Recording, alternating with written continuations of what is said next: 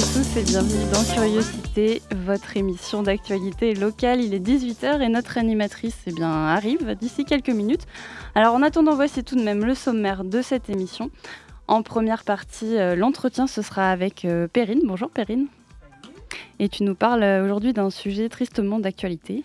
Tout à fait, puisque nous recevons une association franco-ukrainienne et nous avons deux personnes pour nous parler de cette association, qui sont Victoria Egorov, qui est la vice-présidente de l'association Trizoub, et Julia, qui est une jeune Ukrainienne arrivée récemment en France. En seconde partie, euh, le focus, ce sera avec Ayane. Salut Ayane. Salut. Et euh, tu inaugures euh, nos focus en lien avec les SECD, les semaines d'éducation contre le racisme et toutes les formes de discrimination. Euh, de quoi vas-tu nous parler ce soir Alors ce soir, dans le Focus, je recevrai François Levent du MRAP, qui est donc le mouvement contre le racisme et pour l'amitié entre les peuples, dans le cadre donc, de cette semaine d'éducation contre le racisme et toutes les formes de discrimination, organisée par la Ligue de l'enseignement 44. Et comme d'habitude, deux chroniques, celle d'Anthony. Salut Anthony. Salut. Est-ce que euh, le thème restera mystérieux jusque... Ce soir, c'est sujet léger. Très bien, sujet léger. Bon. Et en deuxième partie euh, d'émission, nous aurons la chronique de Camille sur les Jeux paralympiques. Voilà, tout est dit. Je repasse la parole à Julie pour la suite de l'émission. C'est le début de l'entretien. Culture, questions sociales et politiques, environnement, vie associative. On en parle maintenant dans l'entretien de curiosité.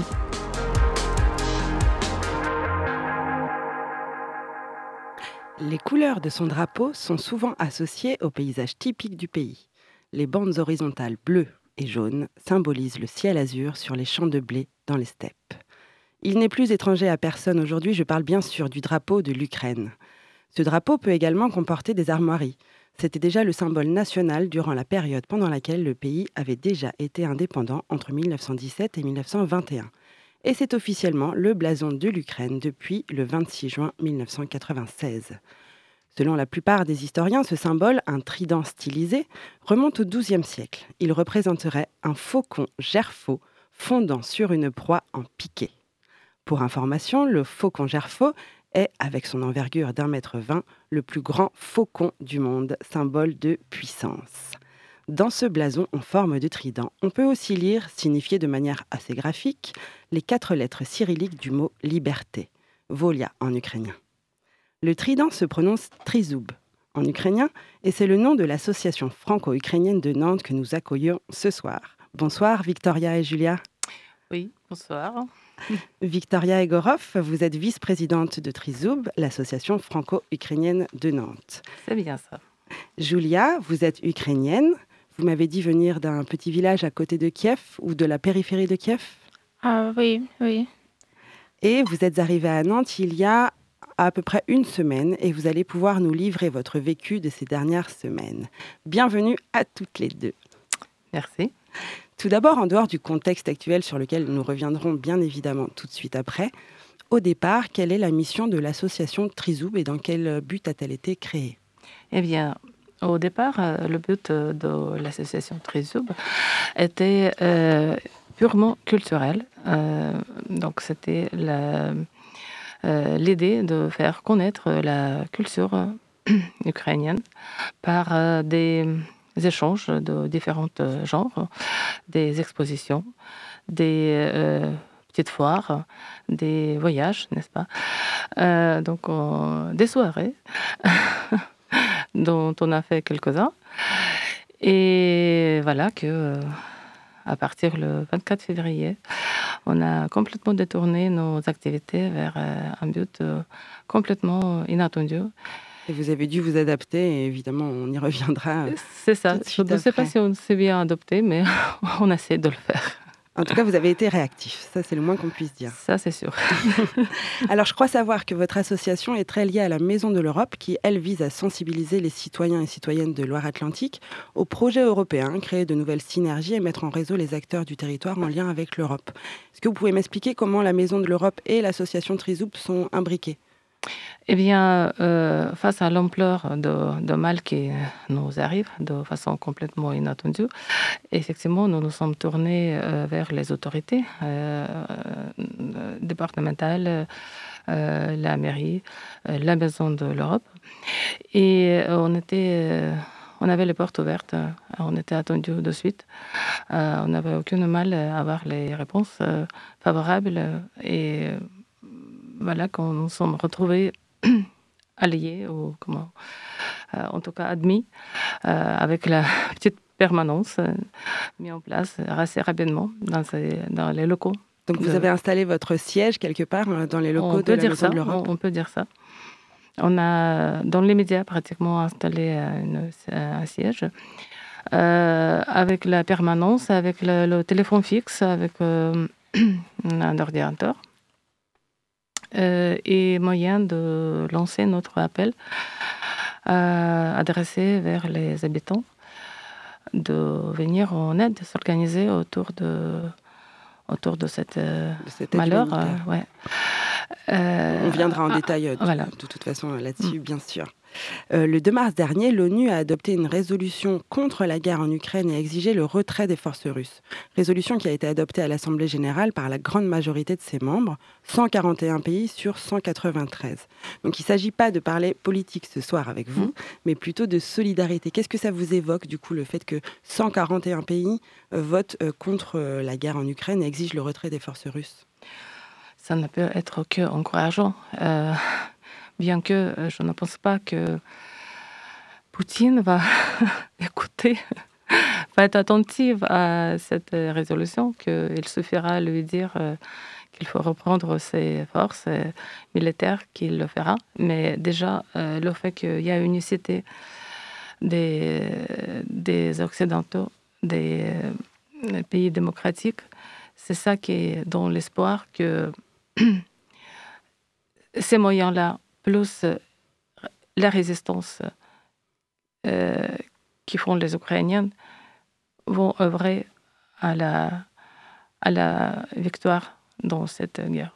Alors justement, vous parlez de résistance et là on vient de parler de solidarité. Si 141 pays euh, membres de l'ONU finalement sont euh, mm. solidaires avec vous, euh, malheureusement c'est déjà aujourd'hui le 18e jour de l'offensive militaire russe lancée le 24 février, vous l'avez dit, euh, contre l'Ukraine. Et samedi dernier, vous avez organisé une marche pour l'Ukraine et pour la paix.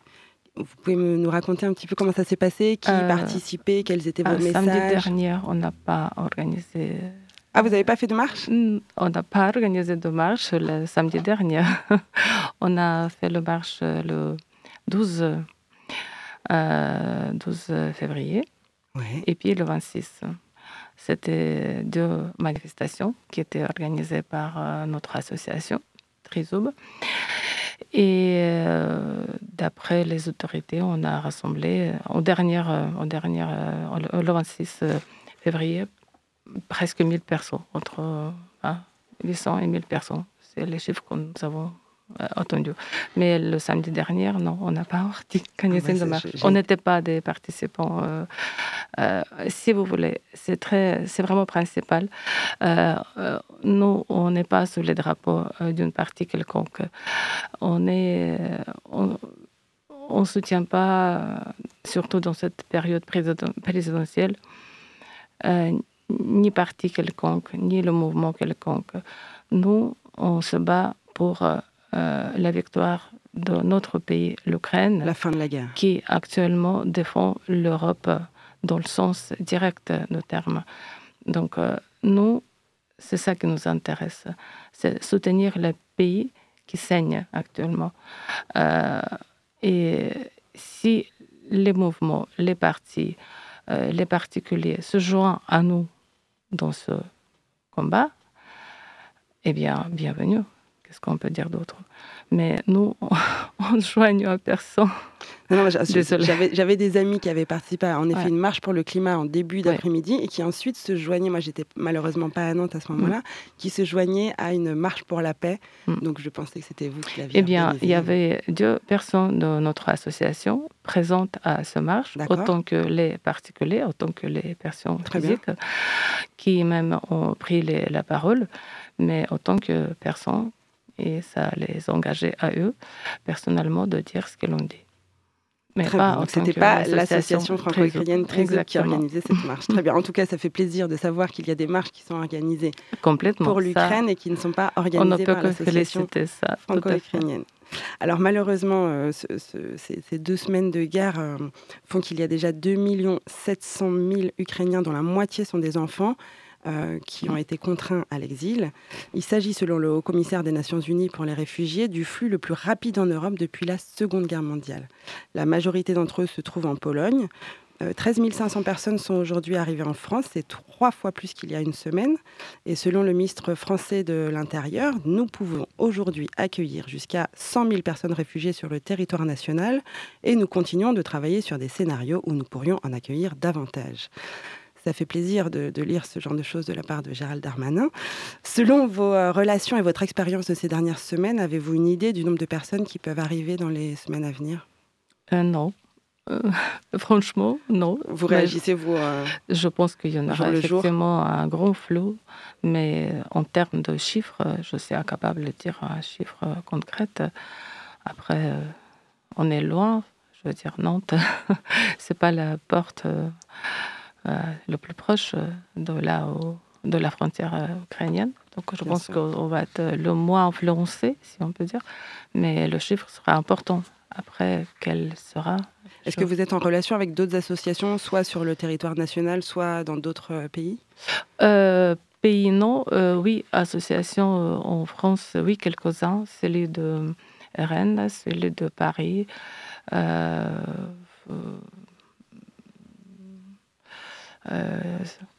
nice. nice. un petit peu, mais bon, chacun fait des choses maintenant. Il, doit y avoir des échanges de, de, bonnes méthodes, de bons procédés. En méthode, je ne sais pas. Vous savez, c'est tellement inattendu et euh, je dirais même unique euh, comme situation que chacun essaie de s'y retrouver un peu selon ses, ses expériences, ses moyens. Mm. Mais oui, oui, on échange, on essaie de quand même partager, euh, partager nos, nos acquis et en tout cas faire au mieux dans la situation qui se présente à nous. Alors nous, nous avons Julia avec nous ce soir qui est arrivée il y a une semaine. Euh, à Nantes, euh, donc on, a déjà, vous avez déjà, j'imagine, aidé pas mal de personnes ukrainiennes à, à mm. s'installer ici à Nantes j'ai cru comprendre que vous, du coup, vous cherchiez euh, des traducteurs pour euh, vous aider à accueillir justement ces, Ukrainiens en France. Vous cherchiez des traducteurs, vous cherchiez euh, des hébergements. Vous, m'avez dit coopérer avec les mairies, les préfectures. Comment vous pouvez, comment vous vous préparez vous au, jour le jour? Traducteur. Euh, traducteur, il y en a en fait pas mal de gens. Traducteur, c'est pas le, euh, notre souci premier. Euh, hébergement, oui. là, on cherche. Il y a une liste qu'on compose où on recueille le retour des, particuliers qui souhaitent gentiment accueillir des, des arrivées, des ressortissants ukrainiens qui ouvrent leurs portes et offrent leurs toits. Donc c'est très encourageant, c'est, ça fait chaud au cœur de savoir que les gens sont sensibles à, au malheur des, des gens qui s'est retrouvés comme ça le lendemain. Du jour au lendemain. ouais, euh, dans nécessité de quitter leur euh, domicile et se retrouver sans rien avec ce qu'ils ont mis dans ces valises. Euh, donc ça, oui, on cueille ces adresses et on en a déjà quelques-uns. Et, et, on, va revenir tout de suite après, après cette petite pause musicale sur l'aide que vous pouvez justement apporter, l'aide matérielle que vous pouvez apporter aux Ukrainiens. Euh, nous sommes donc avec Victoria Egorov et Julia pour ce, pour cet entretien aujourd'hui avec l'association Trizoub. Maintenant, notre pause musicale. Il s'appelle Eagle, il est producteur, beatmaker et DJ et il est évidemment ukrainien. Et le titre que vous allez écouter s'appelle A Song on the Wind. Voilà une musique qui réchauffe le cœur et les âmes. Et nous en, nous en avons tous bien besoin. On se retrouve tout de suite après.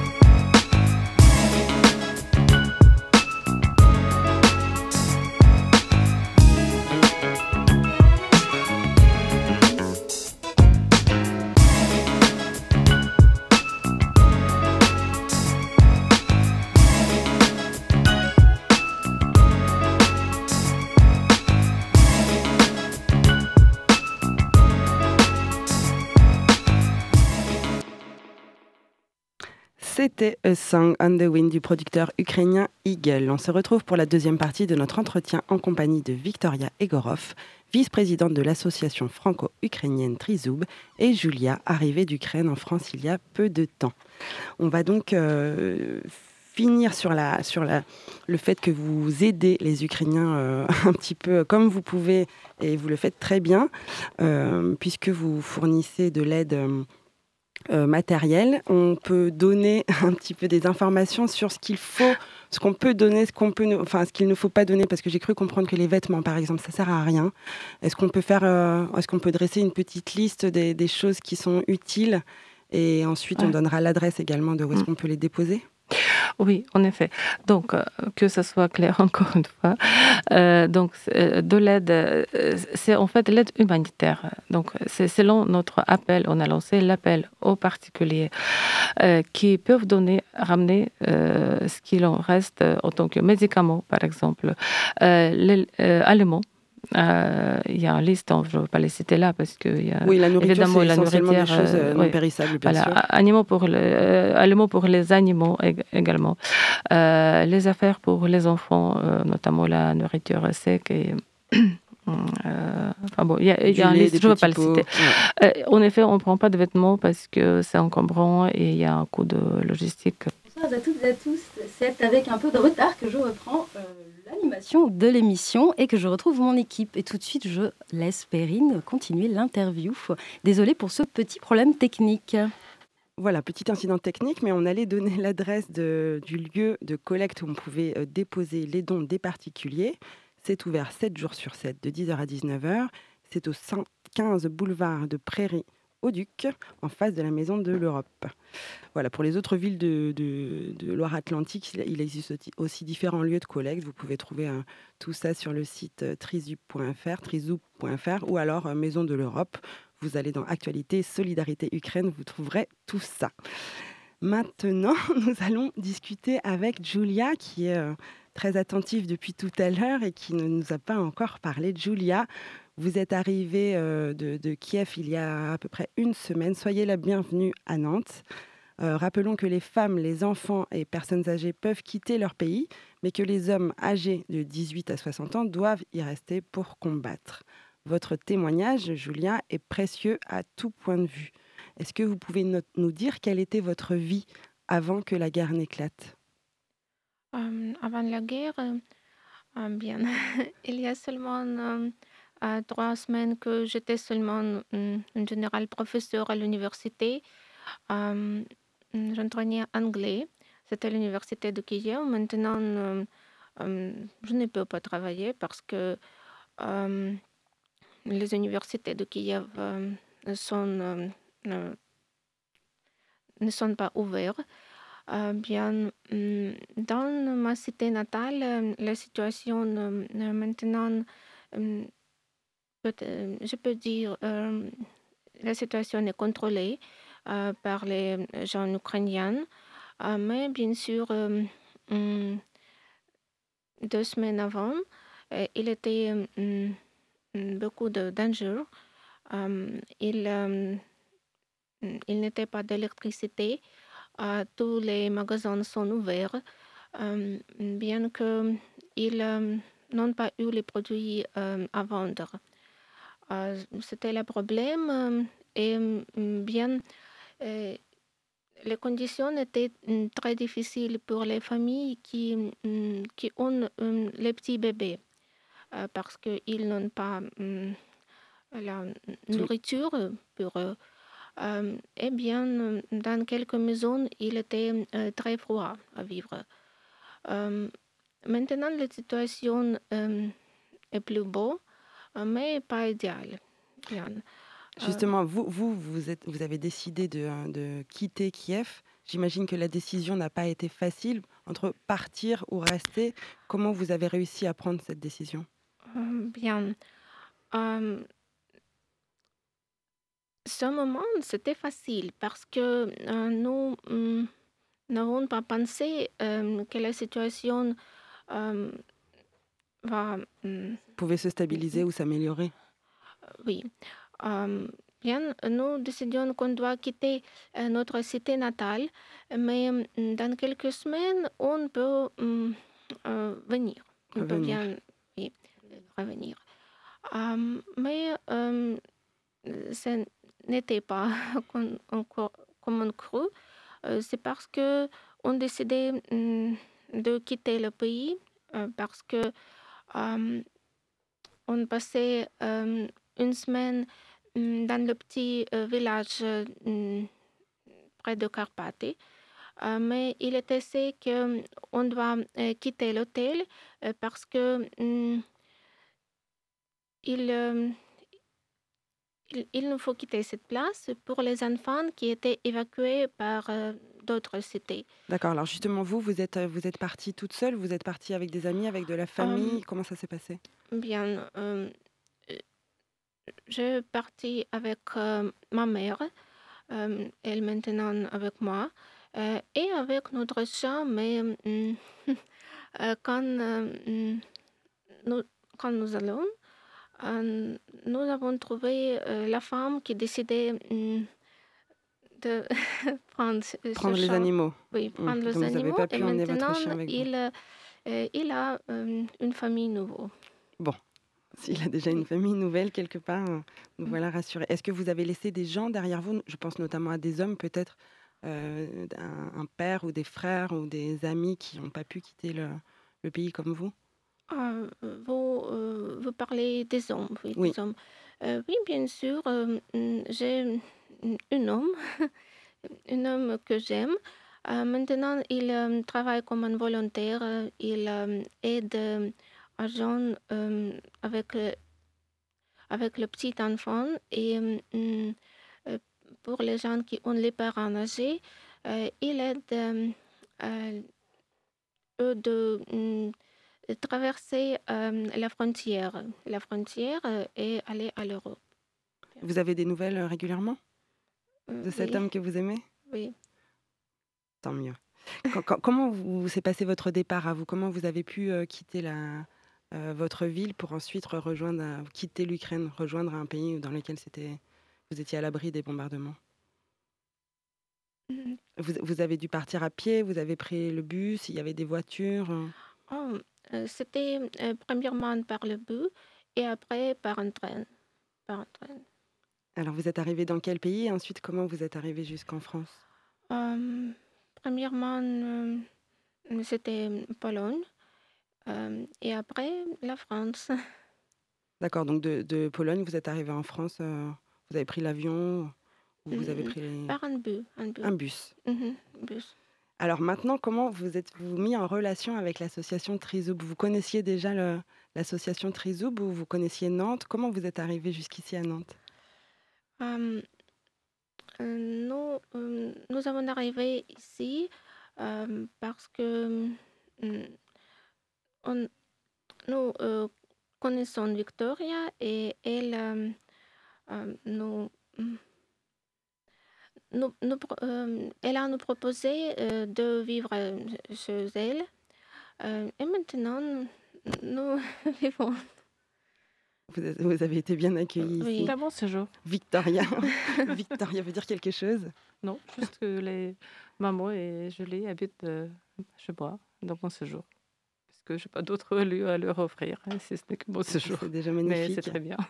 Alors vous, Julia, vous, vous parlez très bien le français. Est-ce que c'est -ce une langue que vous avez apprise à l'école? Est-ce qu'il y a beaucoup d'Ukrainiens qui parlent le français? Moi, personnellement, je connais aucun Français qui parle ukrainien. Donc, je suis toujours impressionnée par les étrangers qui parlent si bien notre langue. Mmh, bien, c'est ma mmh, deuxième langue à l'université parce que mmh, j'étudiais euh, l'anglais et ma deuxième langue est français. Donc vous étiez naturellement attiré par, la France parce que j'ai cru qu'il y avait des, communautés ukrainiennes, il y en a un peu plus en Espagne et au Portugal, j'ai lu ça. Du coup, je me demandais euh, si c'était parce que vous parliez français que vous êtes venu en France et aussi parce que vous connaissez des gens. Je pense que c'est plutôt ça. Ouais. Je pense, On est rassuré si on connaît quelqu'un. Bien pense sûr. c'est plutôt ça. Bien sûr. Alors on va, on va revenir à, ce qui est marqué sur, une, sur la page Facebook de, de Trizoub, puisqu'il y a eu un accord historique signé le 3 mars entre les 27 États membres de l'Union européenne. Une protection temporaire a été mise en place pour les Ukrainiens qui rejoignent l'Union européenne. Cette protection de six mois renouvelable jusqu'à trois ans offre en particulier l'accès immédiat aux soins et au marché du travail.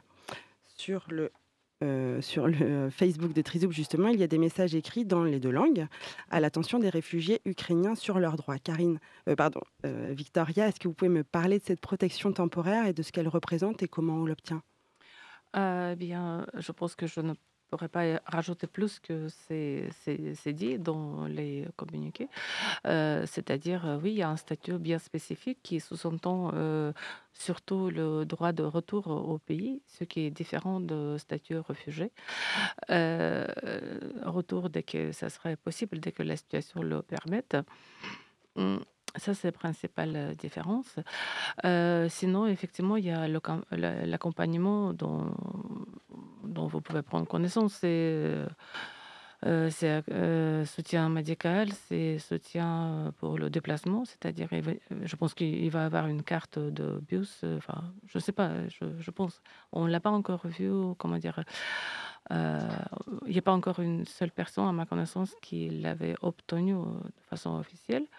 Mais en tout cas, il était déjà sous cette protection temporaire, sans avoir de carte matérielle eh bien, euh, visiblement, c'est à partir aujourd'hui même que c'est devenu effectif, qu'il y a un formulaire correspondant à remplir et déposer. Ah, c'est pour ça que vous avez mis cette, euh, euh, ce, mot sur Facebook. Voilà, à déposer et attendre dès que la personne sera appelée pour justement se trouver à délivrance de ce statut.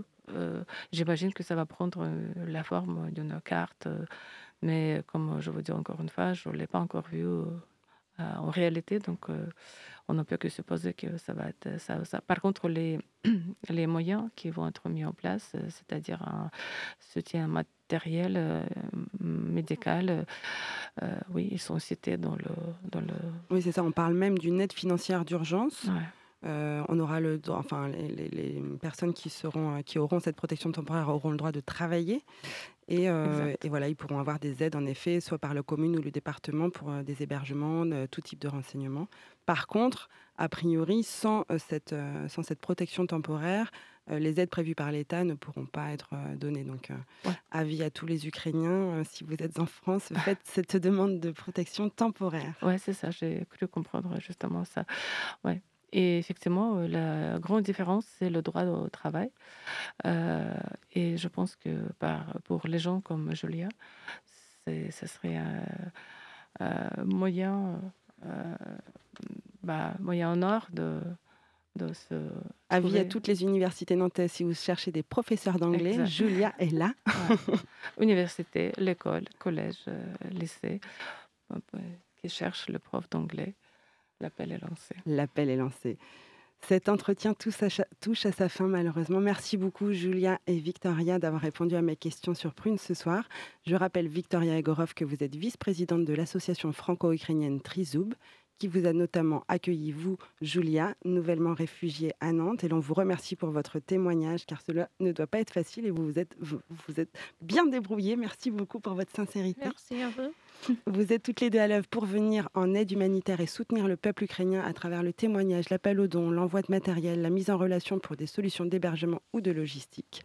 Chères auditrices et auditeurs, si vous voulez faire des dons, Regardez bien la liste qui vous est suggérée par Trizoub afin d'être sûr d'apporter des produits dont les Ukrainiens ont besoin.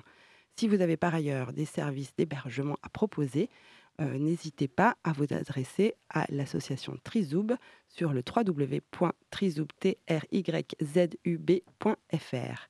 Vous pourrez aussi soutenir financièrement Trizoub lors d'une séance de cinéma solidarité mercredi 16 mars prochain à 20h30 au cinéma Le Lutetia à Saint-Herblain pour voir Donbass un film de Sergei Losnitsa, qui a fait l'ouverture de la sélection Un certain regard à Cannes en 2018. Je conclurai cet entretien par une phrase de sagesse de ce réalisateur ukrainien engagé qui appelle à ne pas boycotter les artistes russes. Il dit, je le cite, J'appelle tout le monde à rester raisonnable et humain et à ne pas juger chacun selon son passeport, car c'est le hasard de la naissance, mais selon ses actions. Et puis, sous le coup de l'émotion, je n'ai pas pu m'empêcher de vous quitter ce soir avec cet extrait musical qui est pour moi un message d'amour, même s'il me fait pleurer à chaque fois.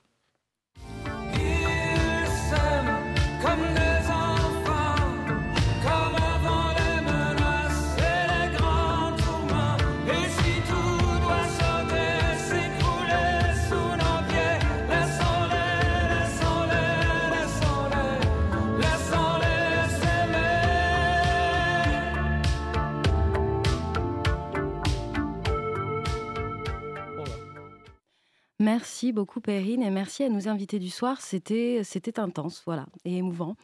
Tout de suite, passons à la chronique humoristique d'Anthony. Étonnante, perspicace, amusante, actuelle, les chroniques de curiosité.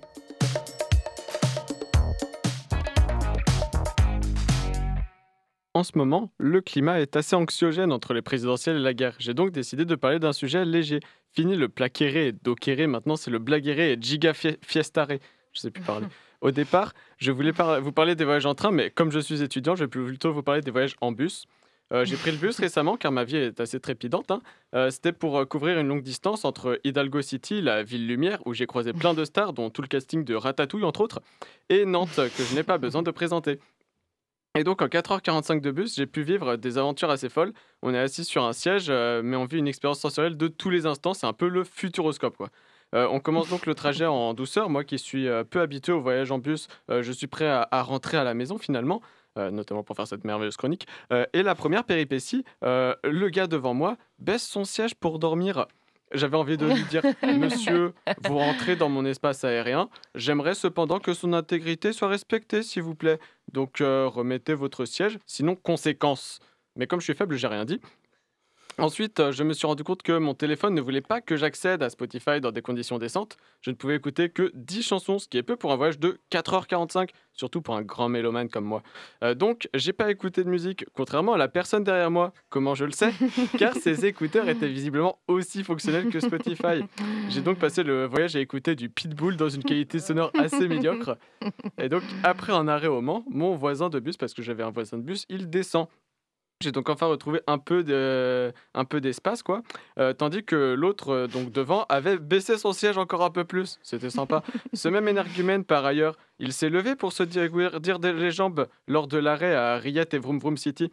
Euh, il est donc il est donc passé devant moi et quelle ne fut pas ma surprise de le voir refermer sa braguette et remettre sa ceinture en passant.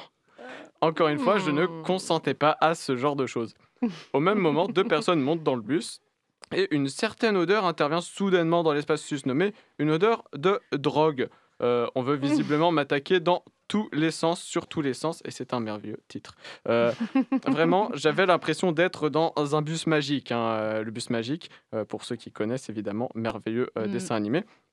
Et c'est pas fini. Le conducteur, contrairement à nous, donc n'est pas un professionnel de l'utilisation du micro, et il avait un accent également, un, accent slave assez prononcé.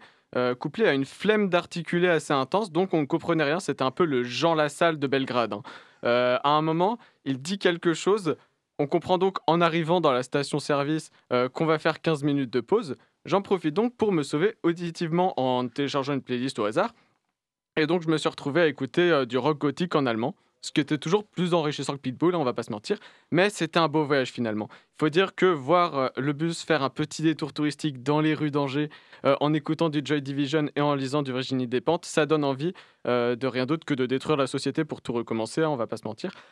mais ça change des soirées parisiennes. Après, une soirée réflexion sociale et crise existentielle, pour moi, ça s'appelle une soirée, hein, donc j'étais pas dépaysé.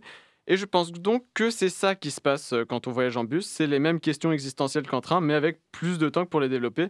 On peut donc réfléchir, et c'est comme ça qu'on se rend compte que la vie n'a aucun sens, mais qu'elle est une fête, tout comme Hidalgo City. Merci Anthony. Et tout de suite, on l'attend. Ouais, la pause cadeau. Mhm. Concert, spectacle, cinéma.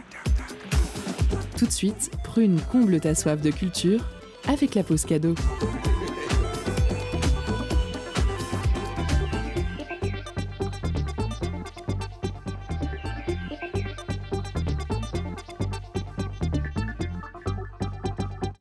Ce soir, Prune vous fait gagner des places pour le Esserville Decibel Winter Festival, samedi soir à partir de 23h au Warehouse. Une nuit entière de son et d'aménagement avec un main stage, un stage alternatif chill out, un Gua Village et des stands de boissons, bijoux, décorations et fringues pour un total de 3500 m2 de club. Le tout avec une énorme prog d'artistes basse musique et psytrance conviés à l'événement. Alors pour emporter vos places, envoyez flocon en message direct sur l'Instagram de Prune et soyez les plus rapides. Je vous laisse en musique avec Vanamise par Trad Attack.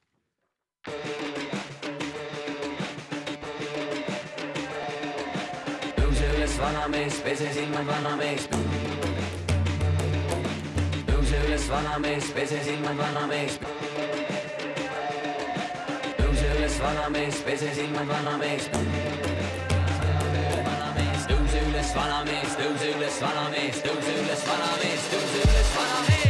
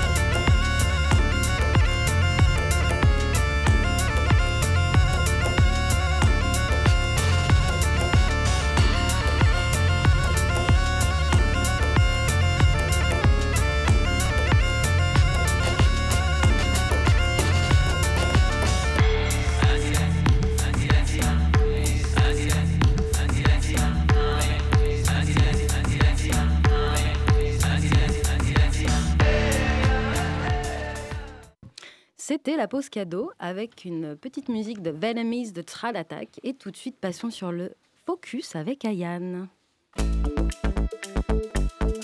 Focus sur une initiative, un événement, un engagement. C'est le zoom de la rédaction.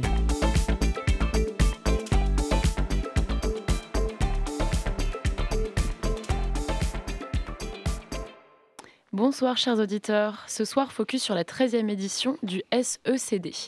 Les SECD sont les semaines d'éducation contre le racisme et toutes les formes de discrimination, organisées par la Ligue de l'enseignement 44. Il s'agit d'un événement qui réunit plusieurs associations et collectifs engagés dans la lutte contre les discriminations et qui invite le public à déconstruire ses préjugés par des expositions, des débats et des projections de films. Dans le cadre de cette semaine, nous recevons chaque jour à l'antenne de Prune une association qui participe à l'événement.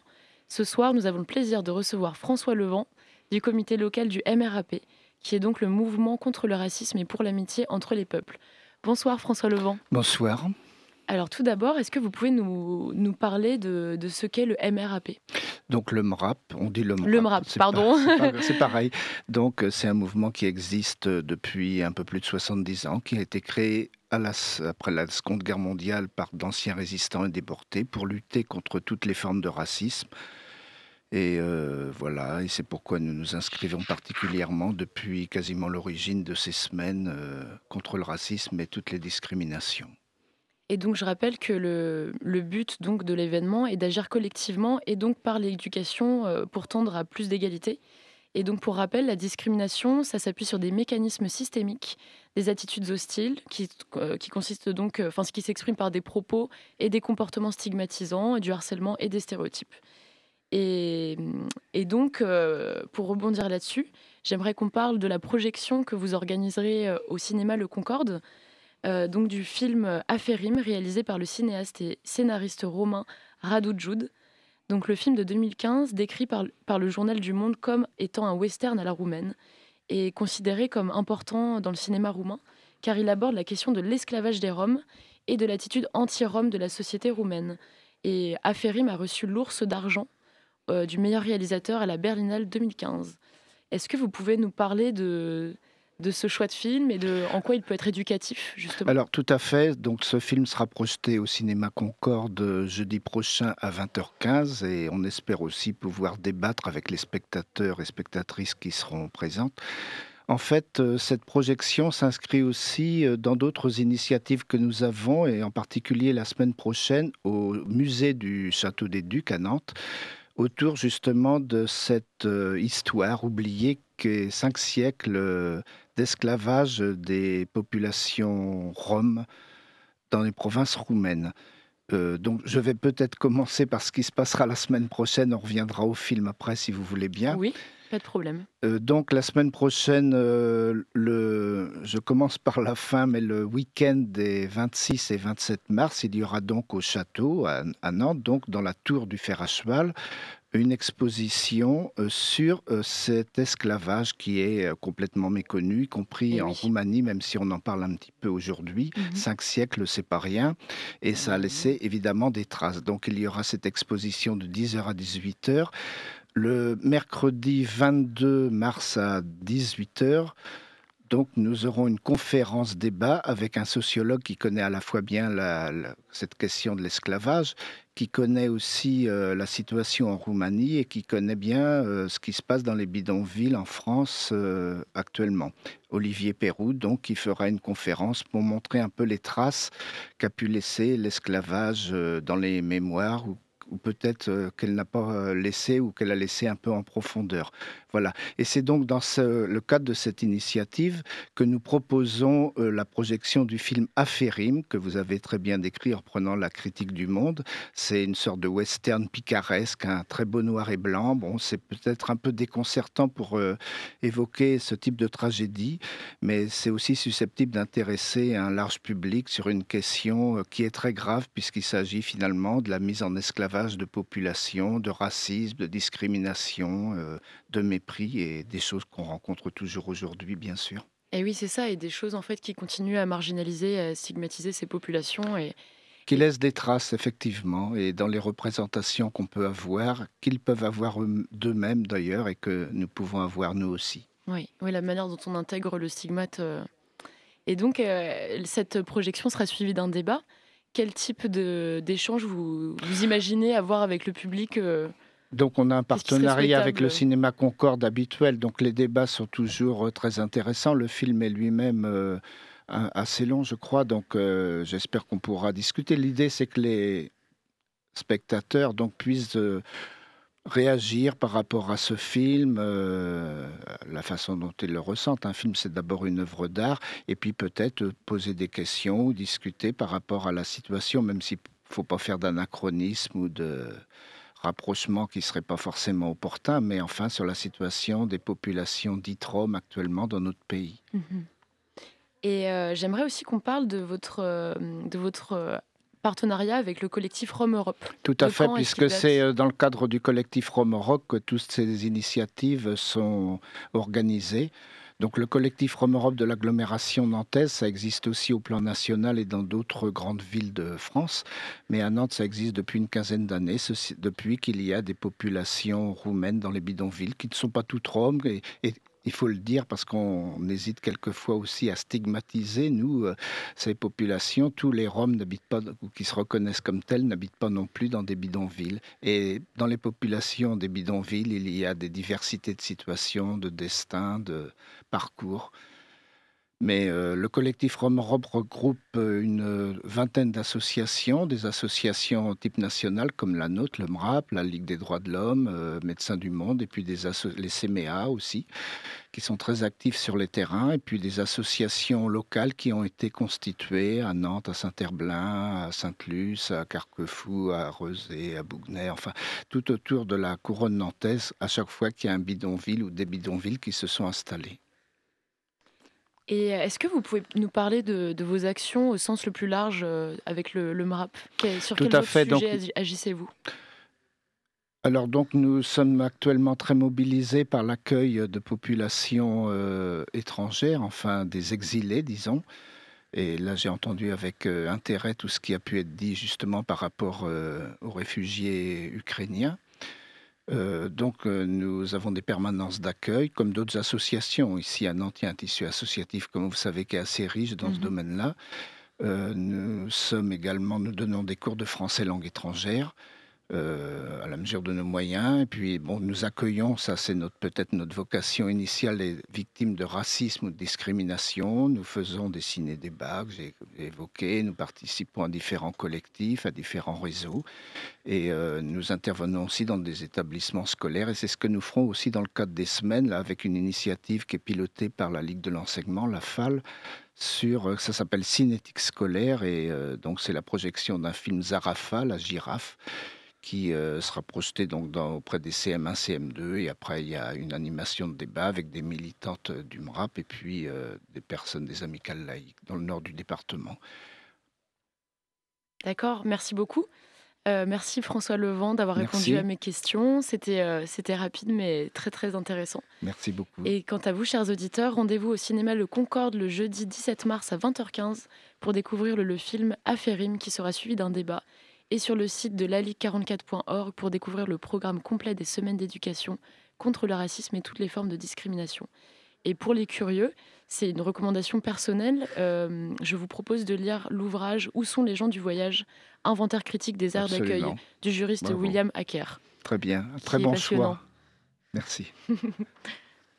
Merci beaucoup Ayane et beaucoup- merci beaucoup à notre invité de ce soir. Nous retrouvons tout de suite Camille qui va nous faire un débrief décalé, si je ne m'abuse, des Jeux paralympiques. Toujours. À toi. Étonnante, perspicace, amusante, actuelle. Les chroniques de curiosité.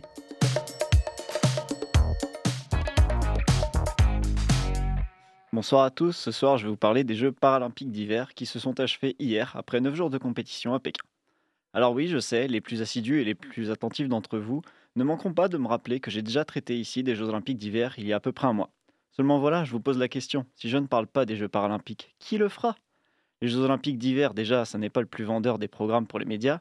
Alors les Jeux olympiques d'hiver des handicapés, vous pensez bien que ça ne fait pas les gros titres? De toute façon, les médias traditionnels sont coincés entre une élection présidentielle dont on connaît déjà le résultat et une guerre en Ukraine dont on redoute le résultat. Vous me direz donc que c'est aux médias sportifs d'en parler et vous n'aurez pas tort, seulement voilà, si vous ne jouez pas au football, ça n'intéresse absolument personne. Je me propose donc de réparer cette injustice pour mettre en lumière des athlètes dont on ne parle jamais. Et puis franchement, trois petites minutes de chronique, ça va, vous devriez pouvoir tenir. D'autant que d'un point de vue purement sportif, sachez que les Jeux paralympiques se sont bien passés pour la France, puisque Cocorico, la délégation tricolore a ramené pas moins de 12 médailles, dont 7 titres olympiques. Ces bons résultats classent la France au quatrième rang du tableau des médailles, derrière la Chine, pays organisateur, l'Ukraine, qui a sans doute d'autres priorités en ce moment, et le Canada, dont l'un de ses symboles gastronomiques, plat à base de frites, de fromage et de sauce brune, pâtit lui aussi de la situation géopolitique mondiale, du fait de son homonymie avec un certain Vladimir. Mais revenons sur le terrain sportif, puisqu'il est bien connu que le sport est apolitique, bien évidemment. Personne n'a jamais utilisé l'obtention d'un événement sportif ou même les résultats des sportifs de son pays pour faire de la propagande. Enfin, je veux dire, ça se saurait, non? Bref, comme je le disais, sur le plan sportif, ce fut une réussite, notamment pour la star de la délégation française, Arthur Bauchet, dont vous n'aviez jamais entendu parler avant cette chronique. Mais soyons honnêtes, moi non plus, malgré ses quatre médailles, dont trois titres olympiques. Ont également ramené des médailles pour la France Benjamin Davillet, avec notamment deux titres, Cécile Hernandez-Cervelon et Maxime Montagioni, titrés tous les deux également. Marie Bauchet et Anthony Chalençon, avec deux médailles d'argent, et Hyacinthe Delplace, avec une médaille de bronze. Sachez que si les épreuves sont séparées par les différents sports, ce qui semble logique, on ne va pas faire concourir hockeyeurs et skieurs en même temps, ils le sont aussi par catégorie de handicap pour garder une cohérence dans les épreuves. Et oui, imaginez les épreuves avec au départ un aveugle, un sourd, un amputé du bras, un fauteuil roulant et un déficient mental. Au-delà de ressembler au début d'une très mauvaise blague de Jean-Marie Bigard, sportivement, ça n'a aucun sens. Il y a donc trois catégories officielles dans l'organisation des épreuves, à savoir la catégorie des athlètes handicapés physiques, la catégorie des athlètes malvoyants ou non-voyants, et enfin la catégorie des athlètes handicapés mentaux ou psychiques. Petite note pour votre culture générale, mais sachez que les sourds et malentendants ne participent pas aux Jeux paralympiques. Rassurez-vous, ils ne sont pas punis, ils sont même plutôt privilégiés, puisqu'ils ont leur propre jeu, les Deaflympics, rien qu'entre sourds, où je n'ose pas imaginer l'ambiance de folie pendant les épreuves. Blague à part, je profite de cette chronique pour à mon petit niveau mettre en lumière les personnes en situation de handicap qui ont tendance à être invisibilisées au quotidien, comme le prouve la couverture médiatique de la plus grande de leurs compétitions sportives. Bravo donc à tous les sportifs de haut niveau qui ont participé à ces Jeux paralympiques, quel que soit leur handicap, leur nationalité, qu'ils aient gagné des médailles ou non. Enfin, je finirai cette chronique en citant George Orwell, qui disait que pratiquer avec sérieux le sport, c'était la guerre, les fusils en moins. Et si je suis plutôt d'accord avec la citation, je préférerais tout de même que la guerre reste uniquement sur le terrain sportif et qu'elle se pratique sans les fusils. Merci beaucoup Camille. Eh bien, je crois que c'est ainsi que s'achève notre émission de ce soir. Vous pouvez nous retrouver en podcast sur le site de Prune. Je vous retrouve moi demain soir car oui, je remplace Pierre à l'animation de Curiosité. En attendant, portez-vous bien et n'oubliez pas, la vie est une fête.